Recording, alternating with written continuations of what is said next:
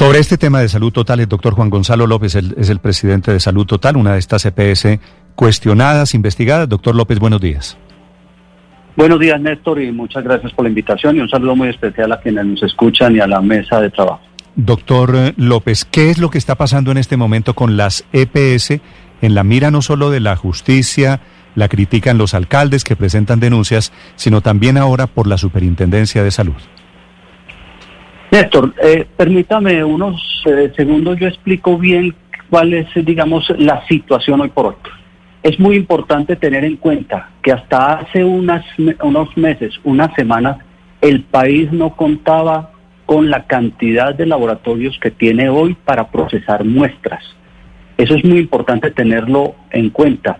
Hoy, según el Instituto Nacional de Salud, hay 106 laboratorios ya con su prueba certificada y habilitados para procesar muestras moleculares, o sea, PCR.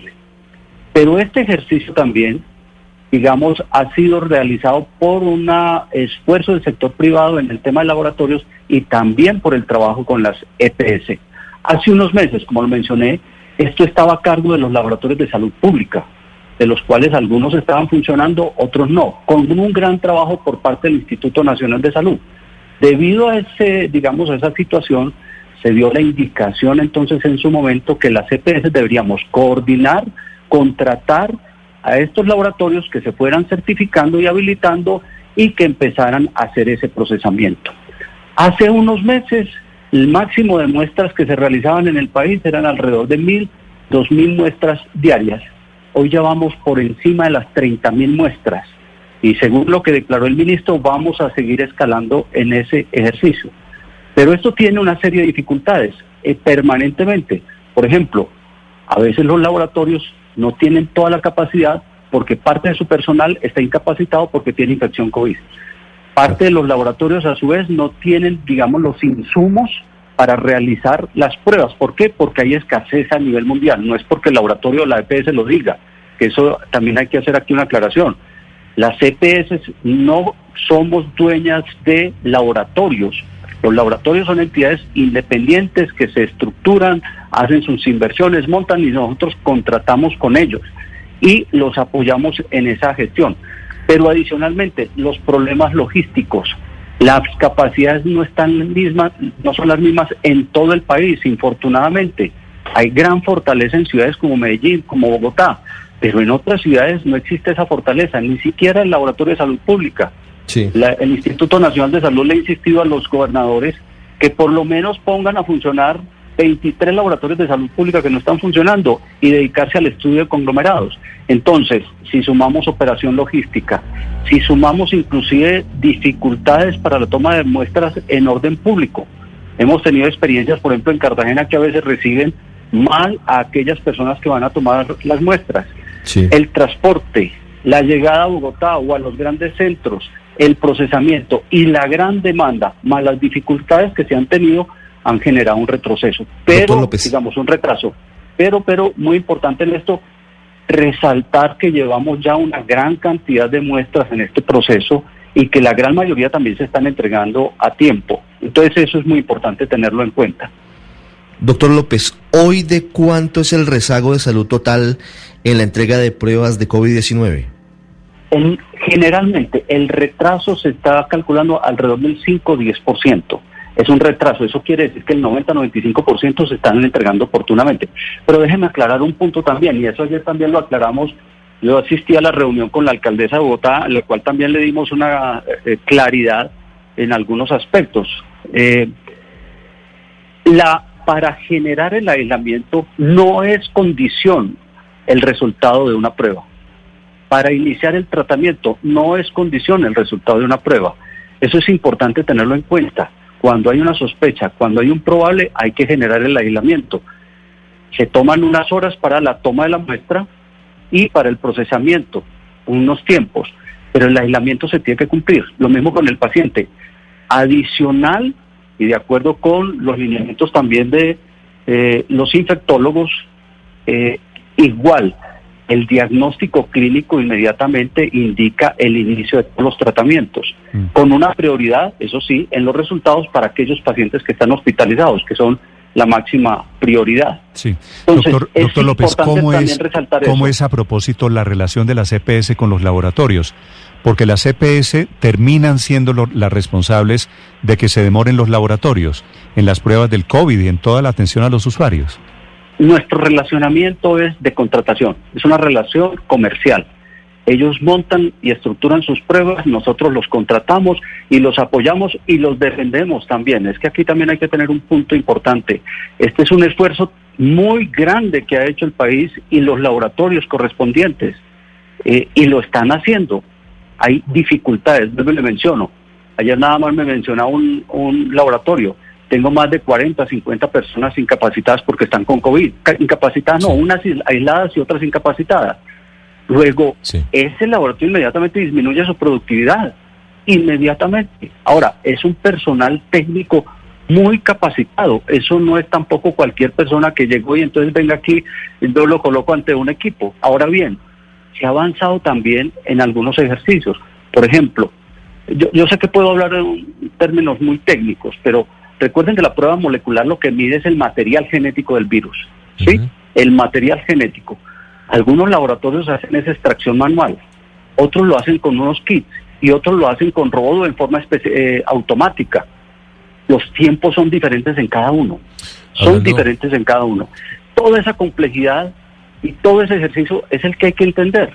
Hablando, doctor López, hablando, doctor López, de los temas logísticos, ayer el superintendente Fabio Aristizábal de Salud dijo eh, que mm, se presentan también muchos problemas eh, logísticos en la toma y la manipulación de las pruebas. Habló de malos embalajes, pero habló de uno muy puntual que nos llamó la atención y es que a veces vienen con marcadores borrables que después no pueden identificar al paciente al que se le hizo y se le tomó la prueba. ¿Qué porcentaje de esas pruebas realmente vienen así con estos problemas?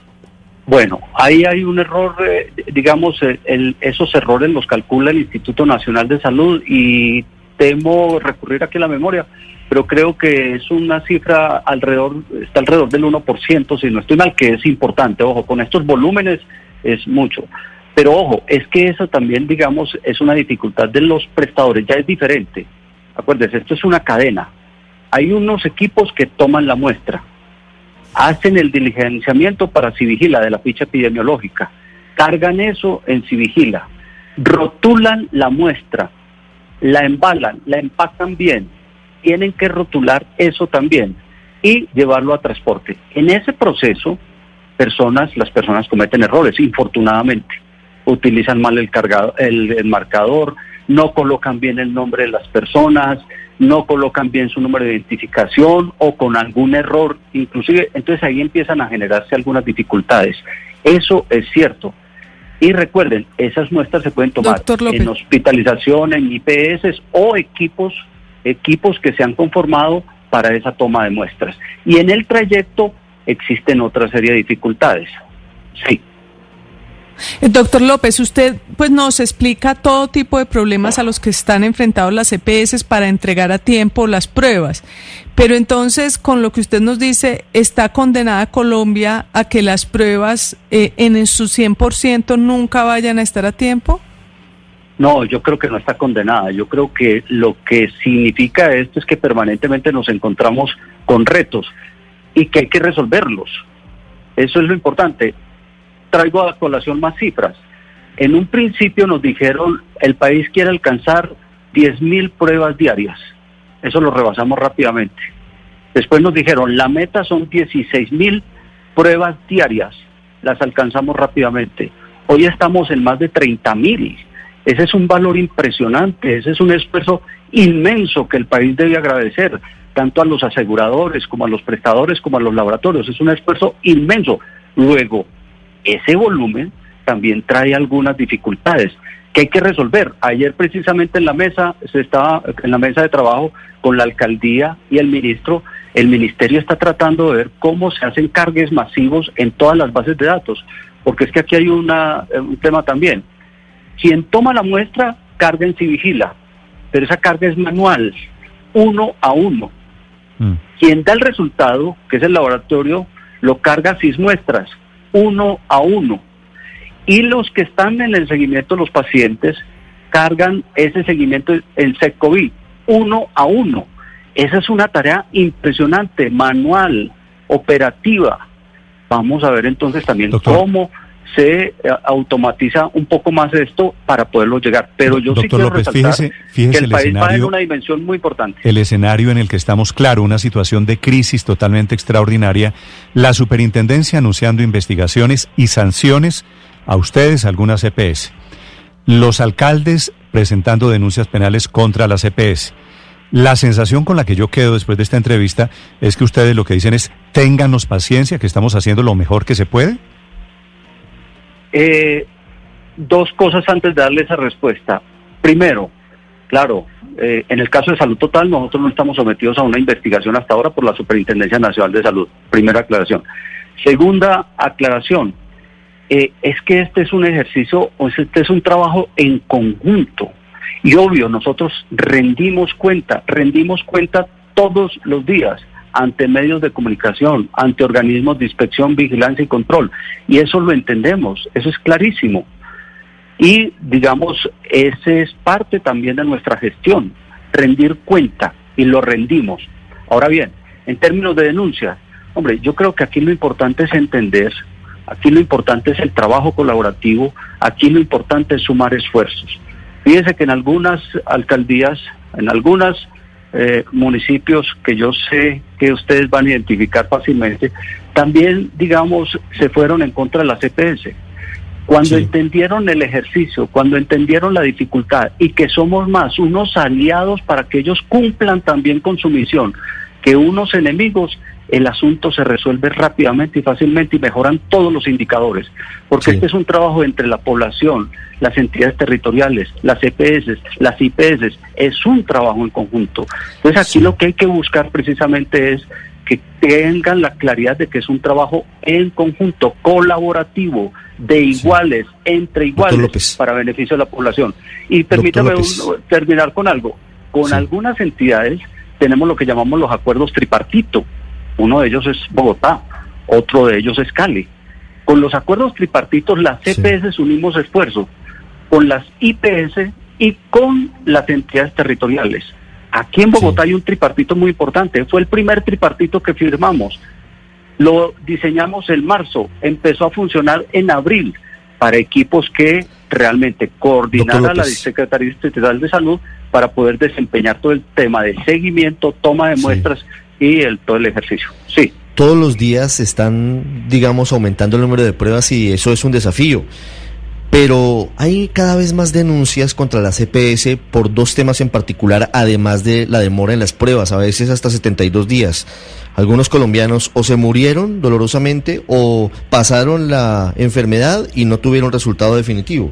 Pero más allá de eso, doctor López, da mucha tristeza ver hoy que adultos mayores, que personas hipertensas, obesas o diabéticas tienen que salir a hacer filas larguísimas para conseguir los medicamentos, tienen que ir a la cita presencial porque las EPS no han adecuado en su mayoría una atención virtual adecuada para esa población. ¿Cómo lo van a mejorar en Bogotá, que por ejemplo tiene unas restricciones más fuertes? Venga, siquiera me menciona ese caso. Eh, en el caso específico de salud total, eh, y que sé que otras EPS también lo tienen, nosotros tenemos app, web, chatbot, punto en casa, call. Tenemos inclusive atención en algunos PAU presencial que hemos desincentivado por la situación. En lo que va de corrido de este año y en especial a partir de abril se han realizado 13 millones 678 mil trámites a través de todas estas vías. No es solo una vía, vuelvo y le repito, app, web, eh, un chatbot que nosotros eh, tenemos como Pablo, punto en casa, call center, IBR, claro que están abiertos, pero claro también que se generan congestiones en determinados momentos, claro que se generan y eso hay que aceptarlo y claro que se generan eh, planes de contingencia, claro que también se refuerza el solo call center que es un contrato porque eso es un prestador externo, nosotros lo reforzamos con 152 personas más. Entonces, eso no es del todo cierto. No es del todo cierto. Y se han entregado medicamentos también a domicilio. Y también les debo mencionar algo, y que hay que entenderlo, y ahí están las evidencias. Por ejemplo, algunos pacientes los llamamos y, les y nos dicen, no quiero que vengan a mi casa. Yo no quiero que vengan a mi casa. prefiero que un familiar vaya y me reclame, prefiero que me hagan una teleconsulta. No quiero que vengan a mi casa porque puedo no, pero obviamente Doctor López, pero no hablo de no hablo de esas personas que no quieren que llegue nadie a su casa. Hablo de personas que están en su hogar y que tienen que salir a exponerse porque lamentablemente no dan abasto las EPS. Por eso la pregunta es clara, ¿cuál es el plan de contingencia para evitar que eso esté pasando? Por lo menos desde el no, total. Es que, es que eso es lo que yo menciono. Nosotros tenemos todo un operador logístico que se conecta, contacta a los pacientes y le entrega sus medicamentos a domicilio y en especial los mayores de 70 años. Eso, eso, eso es lo que estoy insistiendo y seguiremos fortaleciendo esa, esa estrategia. Seguiremos trabajando en ella. No la vamos a dejar por ningún motivo por fuera. Hay que seguir trabajando en ese ejercicio. Ahora nos dicen unas nuevas personas. Las condiciones cambiaron. Ahora, por ejemplo, nos dicen en Bogotá, no son solo ellos, son los pacientes que tienen diabetes, tienen hipertensión, tienen EPOC y tienen obesidad. Perfecto. Hoy a las 10 y 30 de la mañana tenemos una mesa de trabajo como compromiso de, la reunión de ayer, de la video de ayer, para poder articular todo eso y para poder articular la información. Ahora, estos no son temas instantáneos. Ese es otro de los mensajes que quiero eh, dejar. Esto no es que porque se dijo hoy a las dos segundos está funcionando. Esto es incremental.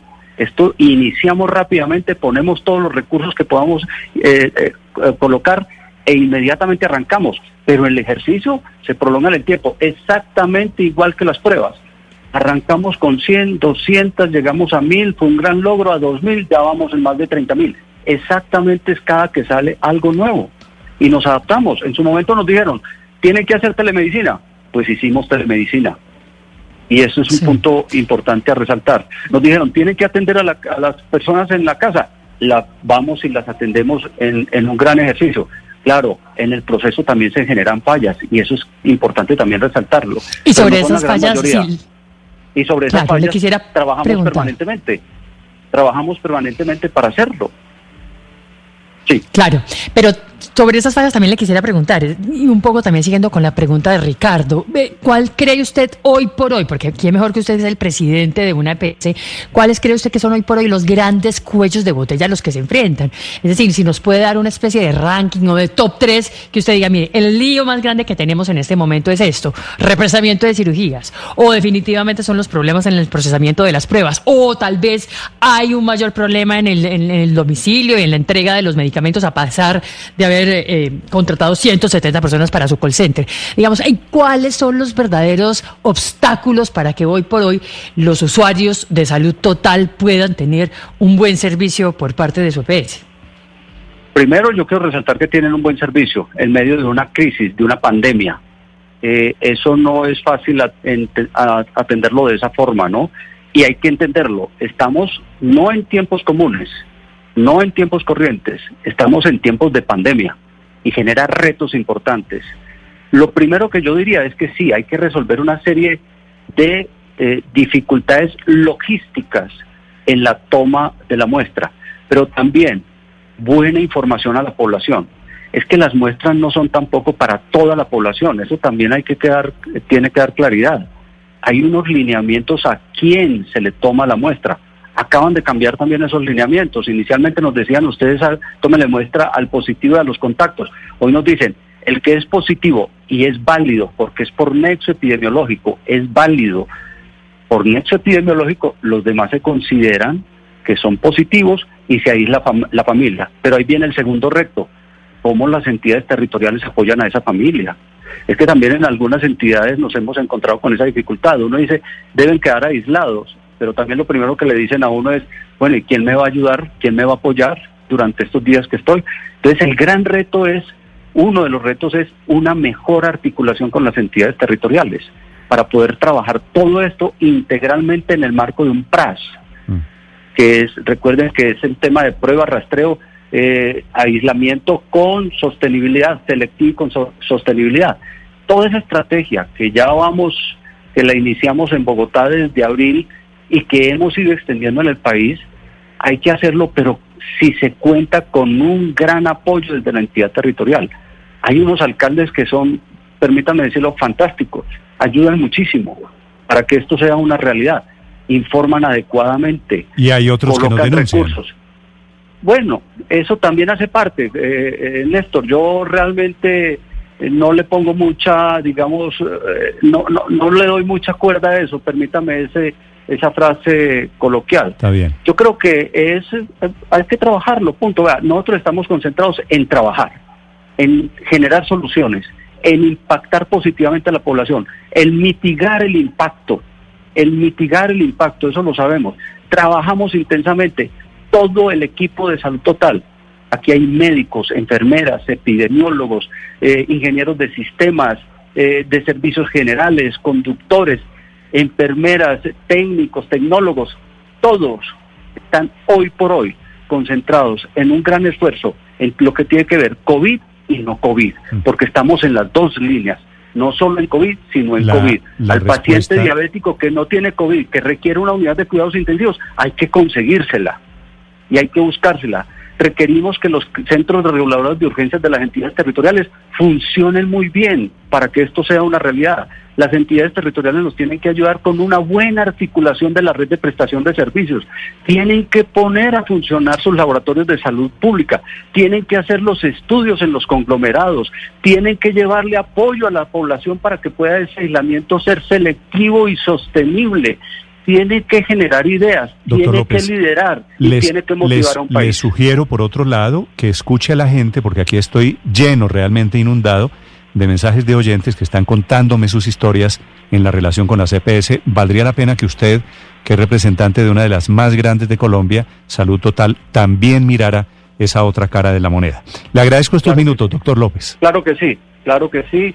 Y créanme, eh, vivimos pendiente de los pacientes vivimos, vivimos pendientes de las denuncias que nos hacen válidas y las trabajamos rápidamente.